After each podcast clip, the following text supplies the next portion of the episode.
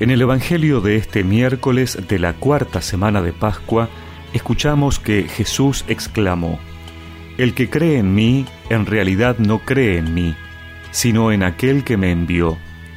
Y el que me ve, ve al que me envió. Yo soy la luz, y he venido al mundo para que todo el que crea en mí no permanezca en las tinieblas. Al que escucha mis palabras y no las cumple, yo no lo juzgo porque no vine a juzgar al mundo, sino a salvarlo. El que rechaza y no recibe mis palabras, ya tiene quien lo juzgue. La palabra que yo he anunciado es la que lo juzgará en el último día.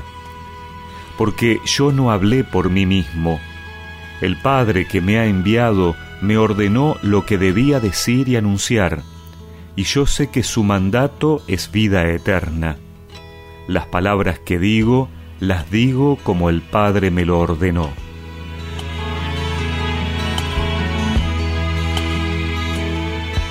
Lasperge el Cartujano, un monje teólogo del siglo XVI, decía sobre este Evangelio en un sermón que la humildad con la cual Cristo se despojó de su rango y tomó la condición de esclavo es para nosotros luz luz para que no aceptemos la gloria del mundo.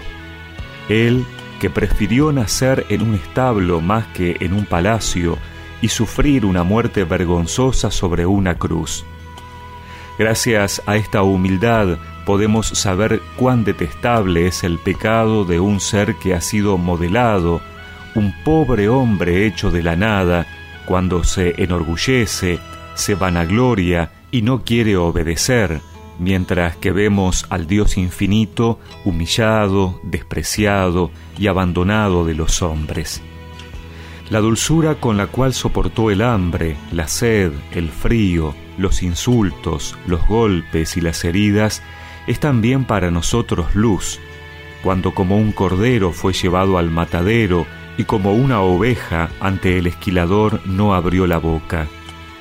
Gracias a esta dulzura, en efecto, vemos qué inútil es el enojo, lo mismo que la amenaza. Aceptemos entonces el sufrimiento y no sirvamos a Cristo por rutina. Gracias a ella aprendemos a conocer todo lo que se nos pide, llorar nuestros pecados con sumisión y silencio, y aguantar pacientemente el sufrimiento cuando se presenta. Porque Cristo aguantó sus tormentos con tanta dulzura y paciencia, no por sus pecados, sino por los de otro.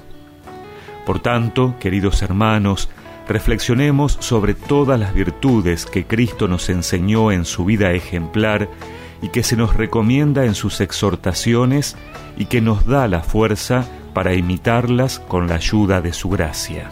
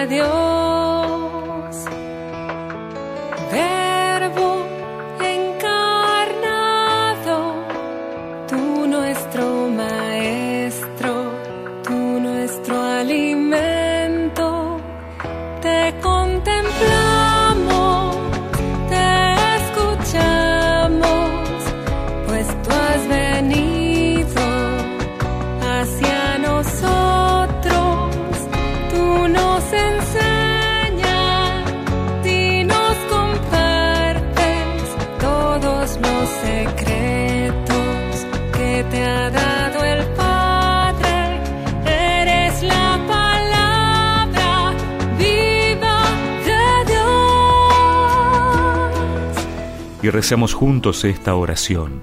Señor, que tu vida sea para mi vida la luz que guíe mis caminos. Amén. Y que la bendición de Dios Todopoderoso, del Padre, del Hijo y del Espíritu Santo los acompañe siempre.